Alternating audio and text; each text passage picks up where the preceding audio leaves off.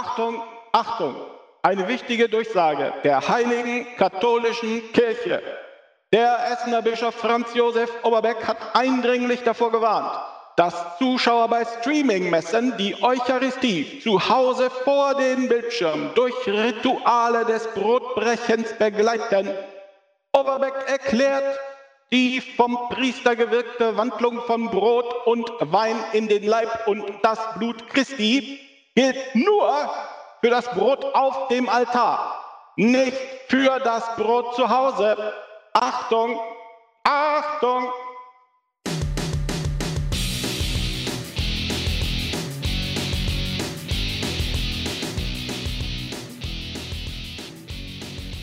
Liebe Hörerinnen und Hörer, herzlich willkommen zu Man glaubt es nicht, dem Podcast über Religion und andere Esoterik zu politischen, wissenschaftlichen und gesellschaftlichen Themen aus atheistischer und humanistischer Sicht. Ihr könnt gerne mit uns in Kontakt treten und über unsere Themen diskutieren. Wir freuen uns darüber unter man glaubt es nicht.wordpress.com. Und wenn ihr mögt, schreibt auch einen netten Satz über uns bei Apple Podcast. Wir glauben, das hilft bei der Verbreitung. Ja, hallo, Till. Hallo, Oliver. Hey Leute, schön euch zu sehen, wenn auch wieder sozial äh, distanziert in Zeiten der Krise. Aber wir halten alle Regeln ein. Dieser Podcast erfolgt unter Einhaltung aller Corona-Regeln. Das stimmt.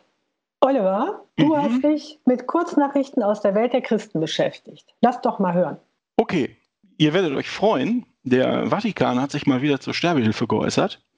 Der Vatikan hat insbesondere Priestern und Seelsorgern jede einzelne Geste verboten, die als Billigung einer freien Todeswahl verstanden werden könnte und hat äh, darüber hinaus klargestellt, dass Patienten, die Sterbehilfe oder Beihilfe zum Suizid wünschen, auch in der Sterbestunde keine Sakramente, also insbesondere nicht dieses Sterbesakrament, empfangen können.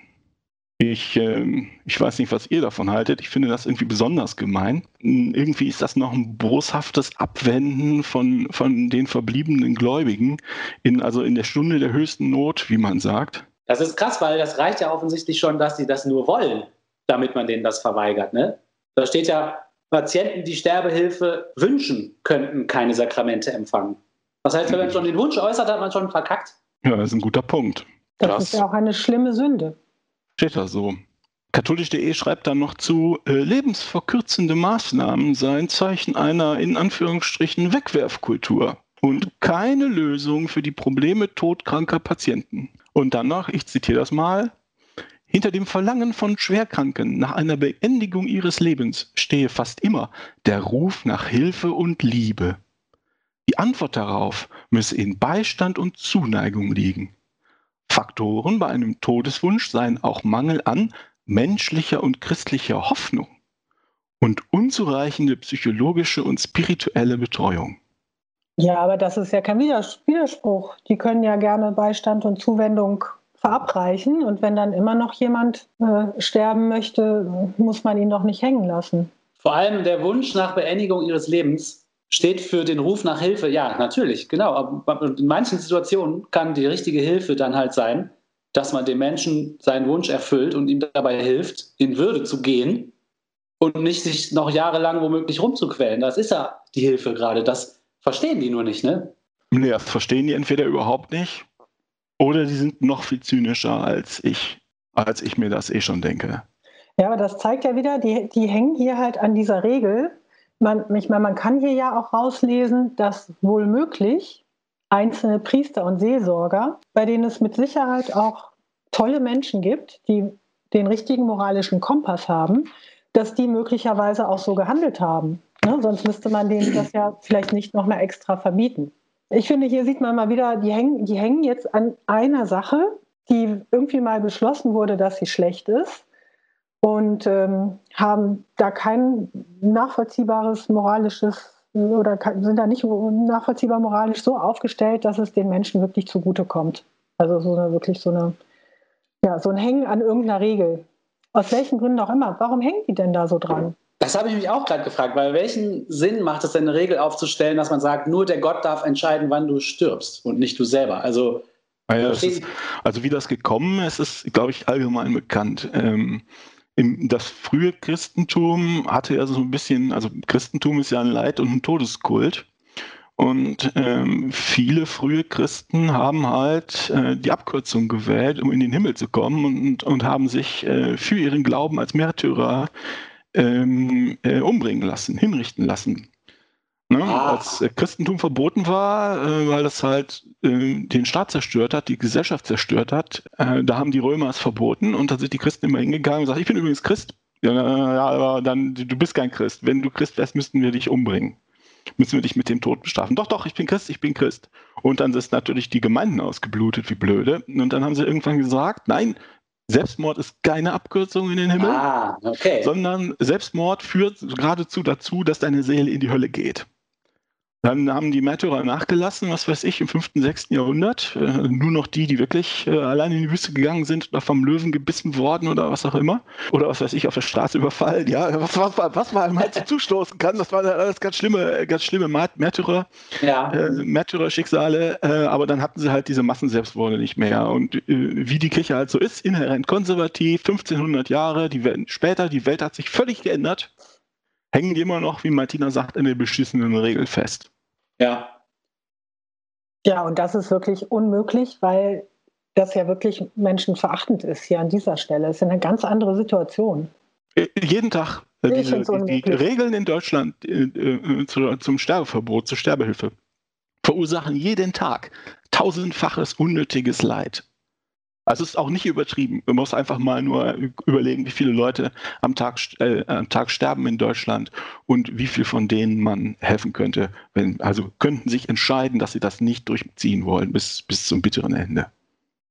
Ja, und ich finde auch, man kann, man kann, das ist ja auch nicht so, dass jetzt jeder sich einfach da äh, umbringen kann oder da Hilfe bekommt, wenn er sich umbringen will, sondern es gibt da ja schon eine ganze Reihe von Regeln und Abläufen. Also man könnte da wirklich, äh, man kann da ja irgendwas, irgendwelche Anleitungen oder Hilfen bieten, wo man eben sagt, wie gesagt, nach Beistand und Zuwendung oder nach einer entsprechenden Beurteilung der Situation unterstützt man das und sonst sollen, sollen sie meinetwegen die Hände davon lassen, aber das einfach so pauschal zu sagen, ist wirklich ja, und wie die das auch immer ausdrücken, die lassen sich das immer so anhören, als ob das so eine Faulheit der Ärzte wäre. Ach, jetzt hier, der ist krank, wir wollen den nicht mehr zu Ende pflegen, jetzt lassen wir den halt sterben. Und, das, und dieses Wort Wegwerfkultur, ne, das ist so ein, so ein falsches Framing, als ob das wirklich mhm. irgendwo auch nur passieren würde. Niemand, der mit kranken Leuten zu tun hat, würde doch so handeln.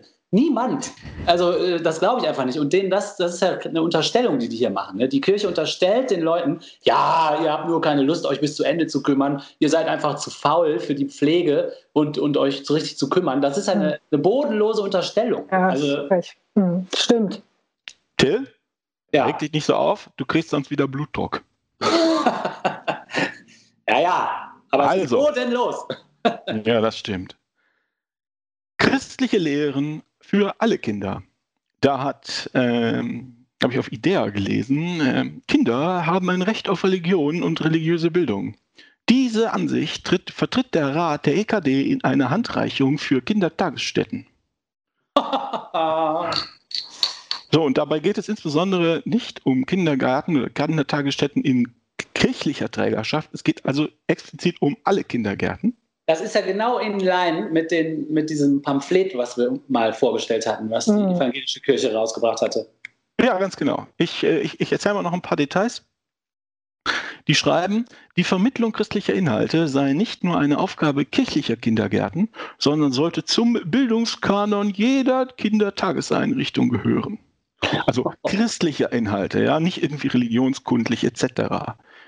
Äh, heißt es in dem Text Kinder in die Mitte. Ach du dabei geht, dabei oh. gehe es etwa um die Vermittlung biblischer Geschichten, um die Gestaltung religiöser Feste und das Kennenlernen spiritueller Formen.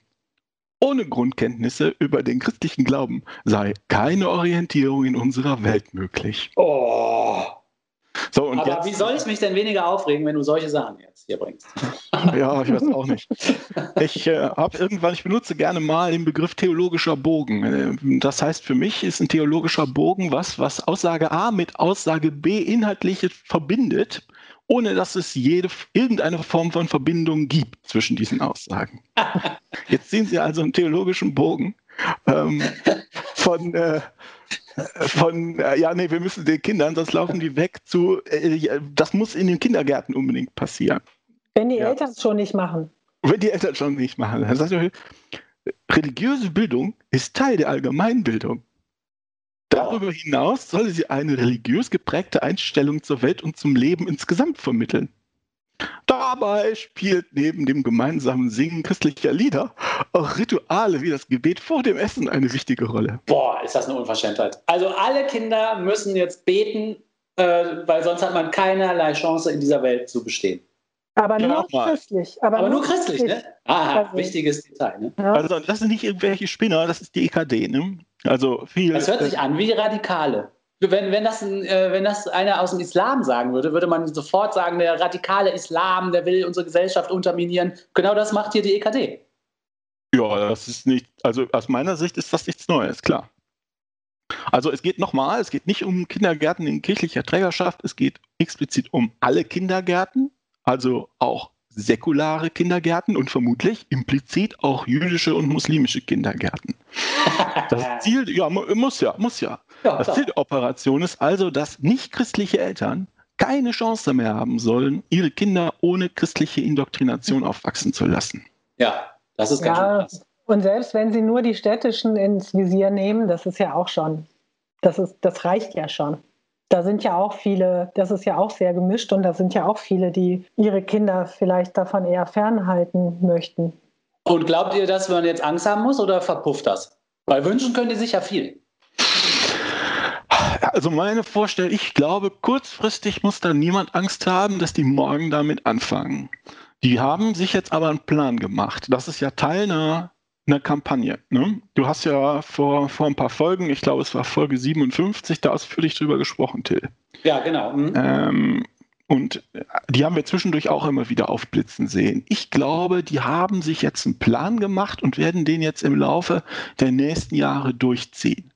Das heißt, sie werden weiter versuchen, in die Bildungspläne der städtischen Kindergärten oder kommunalen Kindergärten äh, und, und der Grundschulen reinzukommen. Das ist krass eigentlich. Wir haben ja, also es gibt ja dieses Strategiedokument der EKD religiöse Bildung angesichts von Konfessionslosigkeit, Aufgaben und Chancen. Genau. Und äh, wie erfolgreich die damit sind, hängt davon ab, ob die Politik, die dem Ganzen wahrscheinlich sehr aufgeschlossen gegenüber sein wird, ob die Gegendruck spürt. Ah ja, genau. Wenn's ob die Politiker ja, den Zettel in die Hand kriegen und einfach sagen, ja, machen wir. Weil es ja irgendwie gut, Religion ist ja gut, ne? ähm, die Kirche ist ja eine Kraft des Guten, oder ob die Eltern sagen, nee, nee, nee, nee, nee, nee, nee, nee, nee. Wir wählen euch nicht mehr, wenn ihr mit den Kindergärten, äh, mit den Kindergärten rumfummelt. Ja, ja, ja. Also ist hier die Zivilgesellschaft gefragt, Zeichen zu setzen. Ja, Atheisten, organisiert euch. Lasst euch das nicht, lasst das nicht mit euren Kindern machen, ne? wie immer. Ja, in den, äh, der nächste Punkt kommt aus den USA. Äh, keine Sorge, es geht nicht um die, äh, um die Wahl. Heute ist, ähm, um das mal historisch festzuhalten, der Tag 1 nach Donald Trump, bei dem wir das ja. aufnehmen. Ähm, aber mit der Wahl zum Präsidenten ist ja noch nicht alles gut geworden. Ähm, wie, das ja wahrscheinlich mitgekriegt, vor ein paar Wochen äh, oder ein paar Wochen vor der Wahl ist ja Ruth Bader Ginsburg gestorben, die, die ja mittlerweile legendäre liberale Richterin am Verfassungsgericht dort. Und äh, Donald Trump und Mitch McConnell haben ja vor der Wahl noch eine Nachfolgerin durchgedrückt. Und das wäre jetzt oder war jetzt Donald Trumps dritte Ernennung von den insgesamt äh, neun Richtern und Richterinnen, die es da gibt am Verfassungsgericht. So, und man geht jetzt allgemein davon aus, dass mit dieser ja, erfolgreichen äh, Besetzung in letzter Minute von, von Ginsburg Sitz eine, eine republikanische Mehrheit also zementiert ist da, sodass äh, tiefgreifende Reformen in den USA für Jahrzehnte unmöglich äh, gemacht worden sind je nachdem, wie tief euer Interesse an dem Land ist, habt ihr da vielleicht auch verschiedene Sachen von gehört. Aber worauf ich jetzt eigentlich hinaus will, ist, dass sich in dem Klima jetzt äh, äh, kurz vor der Wahl zwei der damals verbliebenen acht Richter in der Stellungnahme zu Wort gemeldet haben, nämlich Clarence Thomas und Samuel Alito.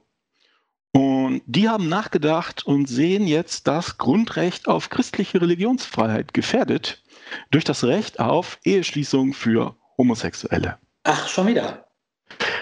Äh, ja, schon wieder.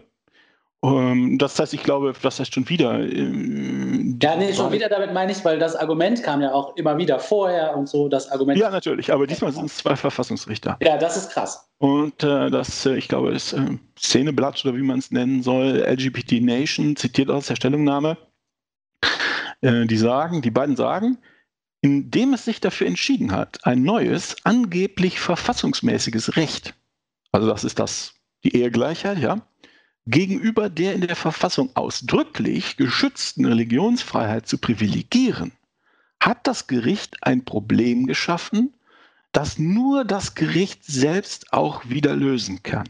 Oh.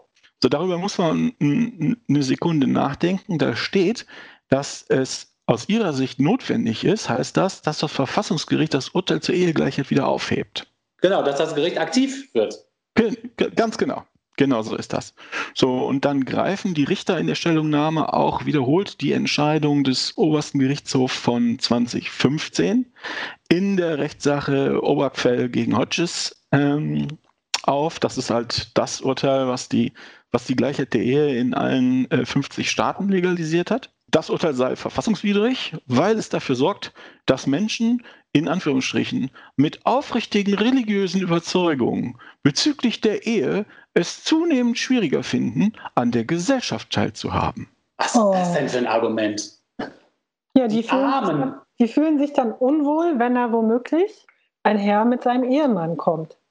Dann können, dann können die nicht mehr auf die Party gehen, ohne sich schlecht zu fühlen. Das ist das Mi-Mi-Mi-Argument. Das ist jetzt auf höchster Ebene tragfähig auf einmal. Ja, ja, das ist ja auch, was zum Beispiel die AfD oder die Pegida-Leute erzählen, die immer sagen, man darf in Deutschland nichts mehr sagen oder sowas. Ja, ja, mi, mi, mi. Was sie, was sie meinen ist, ähm, äh, ja, ja, ja, klar, aber du, du, hast recht, was sie damit meinen ist, immer wenn ich äh, sage, ich hasse alle Menschen, werde ich ausgelacht. Ja. Das, das, ist das was, äh, das, was die damit meinen. Ja? ja. Das, ist, das ist nicht hinnehmbar. Man muss, wenn die sagen, ich hasse alle Menschen oder bestimmte Gruppen von Menschen, ist ja egal, ähm, dann, dann muss man da ehrfurchtsvoll äh, zuhören und denen auf die Schulter klopfen. Das ja, ist das, was sie möchten. So, und dann weiter in der Stellungnahme haben die Richter klargemacht, dass sie darauf warten, dass ein Fall durch, also ein Streitfall durch die Instanzen zum Supreme Court gespült wird, der es erlaubt, das Urteil von 2015 sauber aufzuheben. Aha. Also irgendjemand muss von außen nochmal irgendwas anklagen und das durch die Instanzen bringen, damit die das als Anstoß nehmen können, dann das ganze Ding ins Rollen zu bringen. Genau, und äh, das also. ging, ging, so ein bisschen, der Anstoß war jetzt auch, da war nämlich ein Fall nach oben gekommen ähm, und den hatten sie sich genau angeguckt und beschlossen, den nicht anzunehmen, weil der nicht sauber erlaubt, das aufzuheben.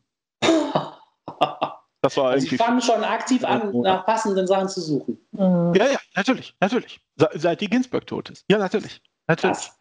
Und das ist auch, das ist jetzt nichts Spontanes, sondern das ist also, das ist seit Jahrzehnten ein systematisch vorgebrachter Plan der Republikaner, äh, die Gerichte christlich reaktionär zu besetzen, durch die Instanzen und dann die, die, die Gerichte, die in, in, in den USA einen deutlich wichtigeren, äh, wie soll man sagen, oder politisch aktiveren äh, Part spielen in der Verfassung als hier zum Beispiel. Und die wollen die dann die Gerichte besetzen und für die Durchsetzung ihrer konservativen Agenda zu benutzen. Irre. Äh, wer da Interesse hat, der möge mal nach der Federalist Society äh, googeln. Da züchten die sich also seit Jahrzehnten, das ist das erklärtes Ziel, und die züchten sich Kandidaten äh, zurecht. So wie diese Amy Coney Barrett zum Beispiel auch und die, und die anderen beiden Kandidaten von Trump, die der dahin gesetzt hat.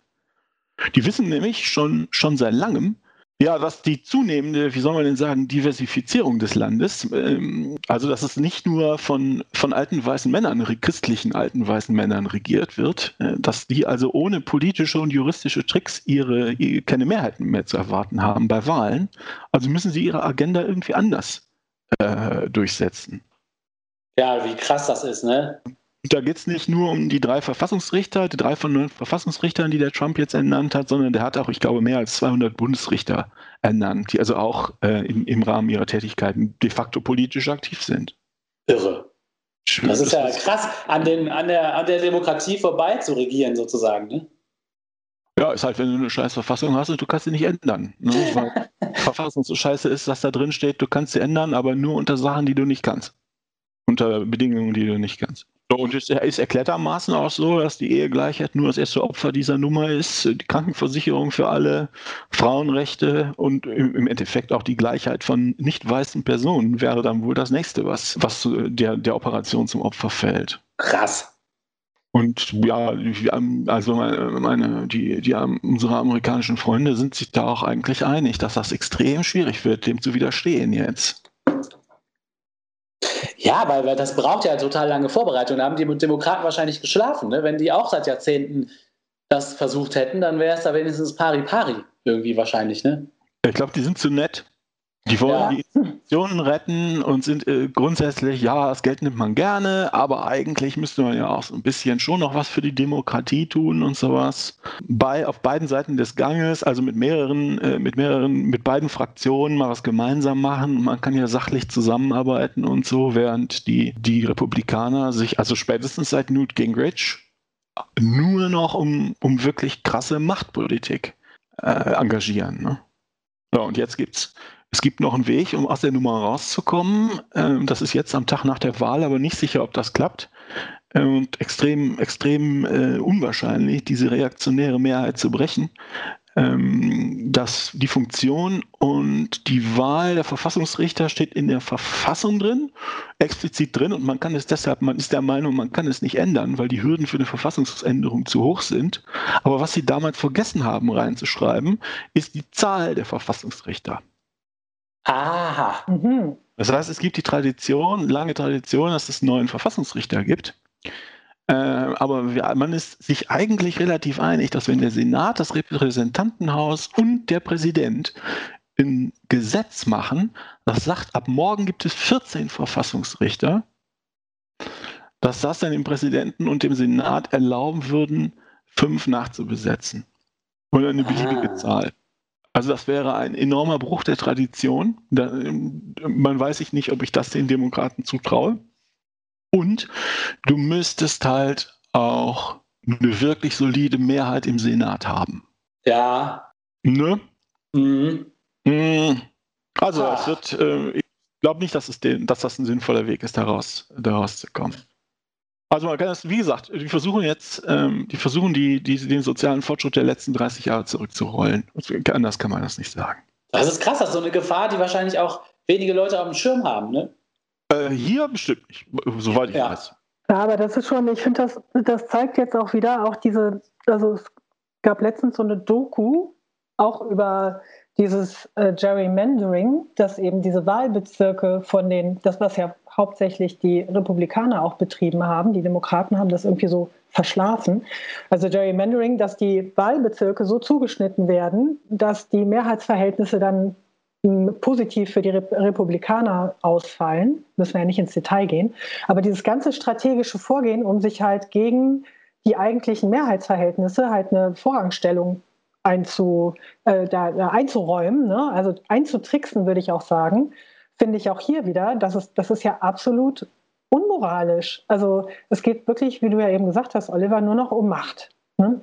Das steht ja auch für Trump komplett. Und das sind dann aber die, die Konservativen, die eigentlich ja auch eher dafür stehen, für Christentum. Ich weiß nicht genau, wie das bei den Republik Republikanern ist, weißt du wahrscheinlich eher, Oliver. Aber die bedienen doch mit Sicherheit die, auch die konservativ-religiösen Personen. Also die, die ja, doch natürlich. eigentlich sich die Moral äh, hier auf die, auf die Fahne geschrieben haben.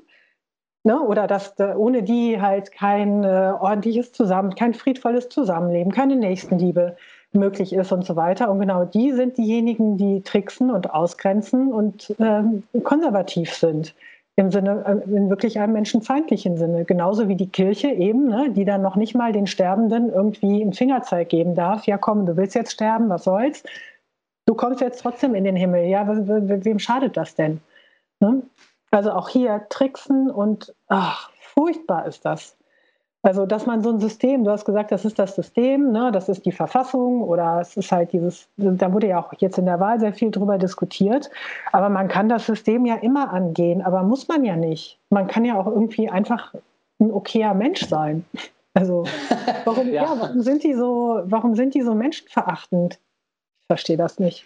Ich fände es echt unmöglich.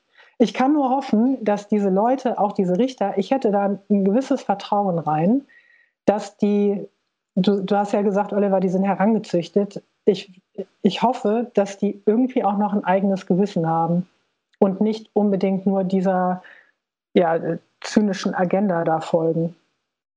Naja, also zwei von acht haben sich schon mal geäußert, dass das äh, äh, Ehegleichheit weg müsste. Amy Comey Barrett hat sich jetzt nicht in ihrer Anhörung, aber vorher schon darüber geäußert, dass ihr Ziel also wäre, den äh, äh, Obamacare, also die Krankenversicherung für vielleicht nicht alle, aber relativ viele Leute abzuschaffen. Ne? Ähm, weiß ich nicht, ob man sich da auf das ähm, auf das Gewissen der Leute verlassen kann. Nee, kann man bestimmt nicht. Ich würde halt darauf hoffen. Und es muss ja erstmal bis zum Supreme Court dann kommen. Ne? Also der Fall muss ja erstmal bis dahin kommen. Ich sage ja nur, ich, also ich würde, ich habe ein bisschen Hoffnung, dass da der eine oder andere dann irgendwie doch nicht so äh, äh, ja, radikal gegen jeden Menschenverstand ist. Aber vielleicht, vielleicht sind sie es auch. Ich weiß es natürlich nicht. Kann man sich nicht darauf verlassen, das ist klar. Sollte man auch nicht. Ja gut, dann vielleicht noch ein Thema. Es gibt wieder Neues von der Seuchenkirche. Ich fange mal an mit äh, Seuchenkirche in Berlin. Da hat sich der Berliner Propst Gerald Gösche gemeldet. Und zwar in einem Interview mit katholisch.de. Also das ist ein Mann, der sich im Frühjahr, hat er sich vor das Verfassung, Bundesverfassungsgericht gestellt und da geklagt gegen das zur Eindämmung der Pandemie erlassene Gottesdienstverbot. Also es gab kein explizites Gottesdienstverbot, sondern wir erinnern uns, es gab ein Versammlungsverbot, ein allgemeines. Ja. Und ein Teil davon war halt auch, ein Gottesdienst ist eine Versammlung, also könnt ihr das nicht machen. Genau. Da hatte er geklagt und der Antrag auf Erlass einer einstweiligen Anordnung wurde dann vom Verfassungsgericht abgelehnt. Und jetzt äh, fragt katholisch.de äh, den, den Mann, äh, so, ich, die Frage habe ich jetzt nicht aufgeschrieben, aber so, hey, macht Ihnen in die Lage überhaupt keine Sorgen jetzt in der Republik oder sowas? Und, und sagt er, Sorgen bereitet mir die offensichtliche Angst der Menschen vor diesem Virus, die ich für ziemlich übertrieben halte. Ich habe mit vielen Menschen Kontakt und trotzdem kenne ich niemanden, der bisher von Corona betroffen gewesen wäre oder gar oh. schwere Symptome gehabt hätte. Oh, dann, gibt es das dann gibt es das natürlich nicht. Ich denke eher, dass manche Politiker sehr schnell begriffen haben, welche Chance sich ihnen durch Corona bietet. Leute wie Frau Merkel oder Herr Söder sind doch begeistert, dass es diese Pandemie oder besser diese Panik gibt, weil sie sich dadurch als Retter inszenieren können. Was? Den glaube ich in Sachen Corona kein Wort mehr. Oh, das sind ja Unterstellungen. Alter Schwede, der nimmt den Mut ja ganz schön voll. Ja, gut. Also, das ist der, hat sich, wie gesagt, im Frühjahr vor das Verfassungsgericht gestellt und jetzt sagt er, also Anfang November sagt er, die Kirchen sind von dem neuen Lockdown in diesem Monat ausgenommen worden. Das zeigt doch, dass mein Einsatz im Frühjahr etwas bewirkt hat. Ja, wahrscheinlich hat er sogar recht. Ne? Er, war ja er war ja auch nicht der Einzige, den das aufgeregt hat. Ich glaube schon, dass die Kirche darum gelobbyt hat. Nicht, also, warum sollten die sonst ausgenommen worden sein? Wir hatten das ja mal, Martina, hast du was von erzählt vor einer Weile, dass, äh, dass die äh, Kirchen unter, unter zunehmenden Beschuss geraten sind, weil sie sich äh, ja aus unserer Sicht dem gesunden Menschenverstand gebeugt haben und halt zugemacht. Mhm. Ähm, und äh, es, es, gibt jetzt ja seit, seit Wochen Anzeichen dafür, dass sie sich jetzt mittlerweile dagegen wehren. Ja, wobei da ging es ja auch darum, dass äh, kritisiert wurde, dass sie sich da nicht stärker, das heißt kritisiert. Also erstmal hatten wir ja festgestellt, dass sie die Chance nicht genutzt haben, um sich da als hm, ja, Seelsorger ne, oder als Helfer zu positionieren, sondern da ziemlich zurückhaltend waren. Äh, und es gab die Kritik, dass, dass die Kirche hm, äh, halt äh, Leute nicht, nicht aktiv unterstützt hat, die in Not geraten sind. Ne? Also alte sterbende Leute, die keinen Besuch empfangen konnten und so weiter. Also von äh, die Kirche muss ihre Pforten wieder öffnen und Versammlungen mit äh, zig Leuten durchführen. Davon war nun nicht die, die Rede. Ne? Also, Ach so, du meinst, das wäre noch mal ein Schritt weiter. Inwiefern einen Schritt weiter? Also die Versammlung wieder zu machen, wäre noch ein Schritt weiter als das, was eigentlich kritisiert worden war. Ja, aber auch das ist ja jetzt wieder, es geht ja um, äh, um einen ordentlichen Umgang mit äh, ne, mit dieser Corona-Krise oder mit dieser Erkrankung, also wie kann ich mich denn an die Vorgaben halten und trotzdem für die Leute da sein, jetzt aus Sicht der Kirche? Ne, da muss man doch nicht jetzt Gottesdienste machen. Das doch, also vielleicht hilft das dem einen oder anderen, aber da gibt es ja auch entsprechend Alternativen zu. Mir ist das völlig unklar, äh, wie die das begründen wollen und der Kirche auch. Ich habe da ein Interview in der Zeit gelesen mit dem Theologen Johann Hinrich Clausen. Äh, der ist nämlich verantwortlich in der evangelischen Kirche für das kulturelle und kulturpolitische Engagement. Für mich heißt das Cheflobbyist. Aber weiß ich nicht, was der ist. Und da ist ein langes Interview mit der Zeit, was ich, ich lese da keine Auszüge her, weil es einfach nur sehr, sehr langatmiges da Gerede ist. Aber wenn ihr Lust habt, googelt das mal und der Interviewer, und das ist eigentlich sehr ungewöhnlich für die Zeit, stellt immer wieder dieselbe Frage. Nämlich, wie gründen Sie die Ungleichbehandlung von Kirchen gegenüber anderen Kultureinrichtungen? Und der Kirchenmann redet unglaublich viel, hat aber keinerlei Argument. Keinerlei inhaltliches Argument. Und das zieht sich jetzt über eine ganze Seite. Das finde ich echt erstaunlich, dass die Zeit das macht. Das ist doch schön eigentlich. Also für mich völlig offensichtlich. Keiner, der weiß nicht, der kann das auch nicht begründen warum die das aufmachen oder aufmachen dürfen oder aufmachen sollten oder was auch immer. Aber er kämpft darum, dass, äh, dass sie es dürfen. Ja? Argumentiert, aber es gibt kein Argument. Es gibt kein Argument. Hm. Da war ich echt enttäuscht. Ich dachte, Müsst doch, äh, ihr müsst euch doch, ihr habt da hunderte von Leuten sitzen, die so äh, Lobby, Lobbying betreiben. Ihr müsst doch mal auf ein besseres Argument gekommen sein. Zumindest auf, als das besser klingt. Ja, aber wenn man darüber nachdenkt, gibt es da auch keine Argumente. Naja, dass uns da keins einfällt, ist ja klar. Ja, und auch total in Ordnung.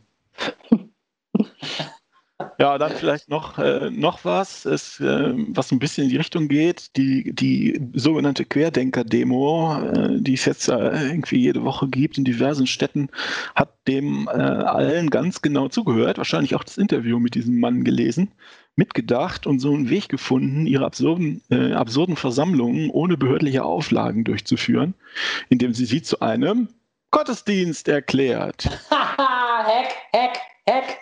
Das ist ein Hack. Da das ist ein geiler Hack. Da schreibt die Abendszeitung, Abendzeitung in München. Mit roten Grablichtern und Kerzen in der Hand stehen die Teilnehmer da und lauschen dem führenden TV-Pfarrer Jürgen Fliege. Ah. Ich weiß nicht, ob ihr den noch kennt. Ja, der war so ein Talkmaster, oder nicht? Tägliche Talkshow, ja. Und ja. jetzt steht er da und ruft die Menschen, die am Sonntag auf der Theresienwiese gekommen sind, auf die Theresienwiese gekommen sind, wichtiger Unterschied, um gegen die Corona-Maßnahmen zu demonstrieren, auf die Bayern-Hymne zu singen. Oh, geil. Der Text zum Mitsingen erscheint auf dem riesigen Bildschirm über der Bühne. Ja, das Dann, ist absurd. Dann hält Flieger eine Predigt auf der Bühne und sagt Sätze wie, wahrlich, wahrlich, ich sage euch, wer den totalen Sieg will, wird die totale Niederlage bekommen.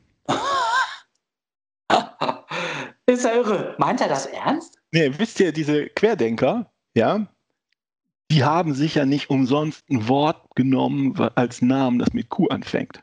Die Querdenker sind QAnon. Das sind dieselben Leute, die genauso argumentieren und wenn man sich genau anhört, was die sagen, dann scheinen da auch die gleichen Verschwörungsideen durch, die die haben. Die Querdenker sind die, ist das, das deutsche Chapter von QAnon. Ich glaube, das kann man ohne, also für mich ist das, steht da, ist da kein Zweifel. Ah ja, das ist interessant. Aber ist das, also wissen das die Leute, die da hingehen? Wissen die das? Oder fallen die dann darauf Teil, ein? Ja. Oder? Zum Teil wahrscheinlich schon und zum Teil Wahrscheinlich nicht. Das ist alles kompliziert heutzutage. Mann, Mann, Mann. Vielleicht noch ein letzter Punkt zur, äh, zur Seuchenkirche. Der Autor Peter Winnemöller von der Tagespost findet, der, der, Autor, der Autor Peter Winnemöller von der Tagespost findet, Priester sollten Gläubigen auch in Corona-Zeiten mit der Hand in den Mund fassen dürfen. Das macht total Sinn. ich, äh, Unbedingt. Ich zitiere mal. Ich zitiere mal, die Mundkommunion ist in der katholischen Kirche die ordentliche Form des Kommunionsempfangs.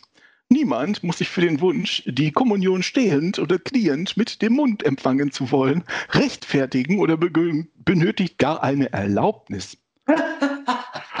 Umso mehr grenzt der in der Corona-Krise vorgenommene Einschnitt an einen Skandal. Also ich bitte kniend mit dem Mund. Sehr lächerlich. Das, Ja, ja, minderjährige Hörerinnen und Hörer.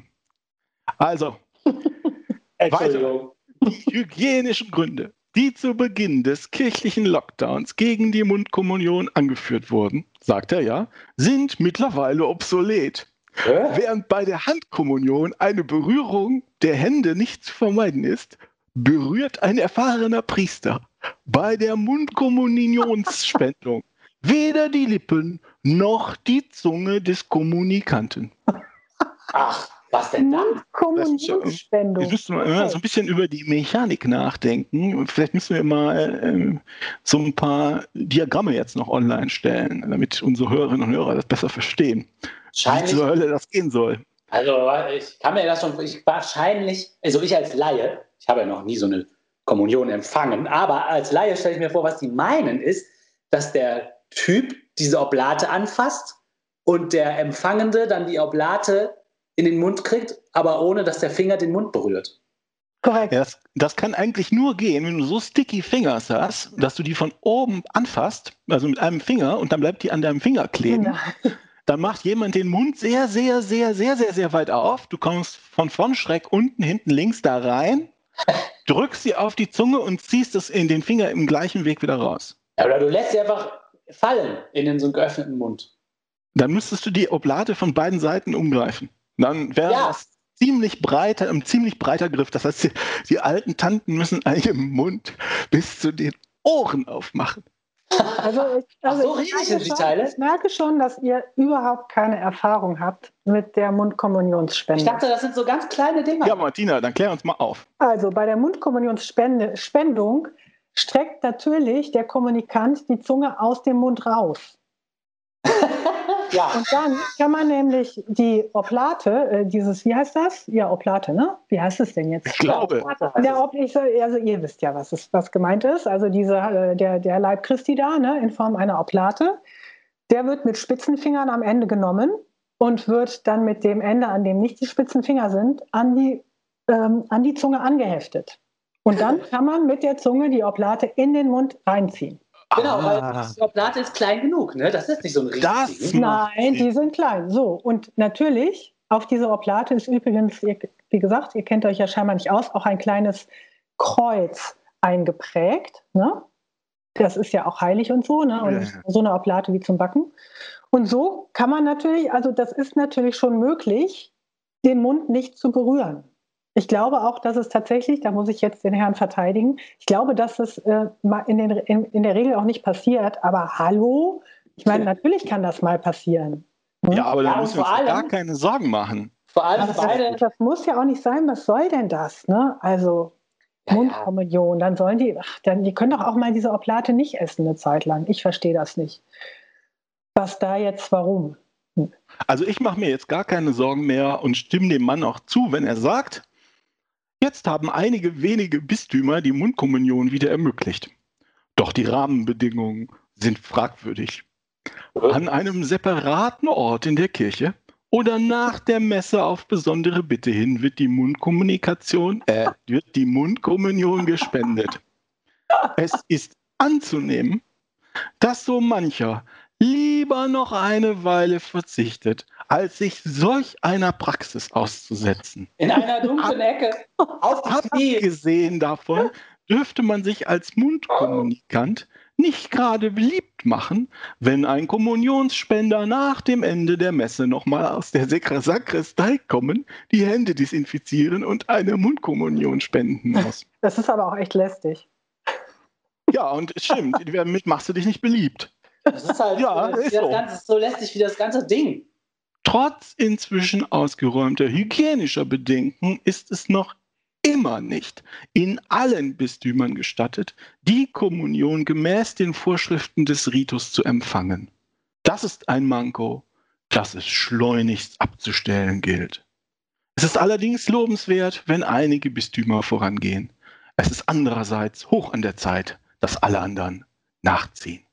Meine Herren, die haben mal Probleme. Ja, ich wollte gerade auch sagen, also worüber die sich da Gedanken machen, also ich, ich weiß nicht, ob vielleicht die Mundkommunionsspendung dann Revival erfahren hat, aber vor 30 Jahren, als ich in dem Verein da noch Mitglied war, na 35 inzwischen fast, gab es kaum jemand, der diese äh, Mundkommunion haben wollte. Also vielleicht in der ganzen Kirche, vielleicht sieben Hardliner und da waren viele Leute in der Kirche. Also womit die sich beschäftigen, ist echt albern. Aber wie lustig, dass es sich alles anhört, wie die das formulieren. Ist ja wirklich fantastisch. In einer dunklen hinteren Ecke muss man dann auf die Knie gehen und oh, so, merken gar nicht, wie lächerlich das ist. Irre. Ja, die merken nicht, wie lächerlich das als ist. Als wäre das so eine Droge, als wäre das so, so äh. als wäre das wichtig. ja, genau, als wäre das wichtig. Ey, kommt mal klar, Leute. Okay. Echt. So, meine Kurznachrichten sind doch nur wieder mittelkurz geworden, sehe ich schon. Ähm, aber ich glaube, das war das Segment für heute. Sehr schön. Liebe Hörerinnen und Hörer, vielen Dank fürs Zuhören. Das war wieder eine Folge von Man glaubt es nicht, dem Podcast über Religion und andere Esoterik zu politischen, wissenschaftlichen und gesellschaftlichen Themen aus atheistischer und humanistischer Sicht. Schreibt uns gerne, tretet mit uns in Kontakt diskutiert mit uns äh, über Themen unter man glaubt es nicht. .wordpress.com und wenn ihr mögt, schreibt einen netten Satz über uns beim Apple Podcast, so dass wir vielleicht noch ein paar mehr Leute erreichen können, die mit uns diskutieren. Tschüss, bis zum nächsten Mal. Tschüss. Ciao.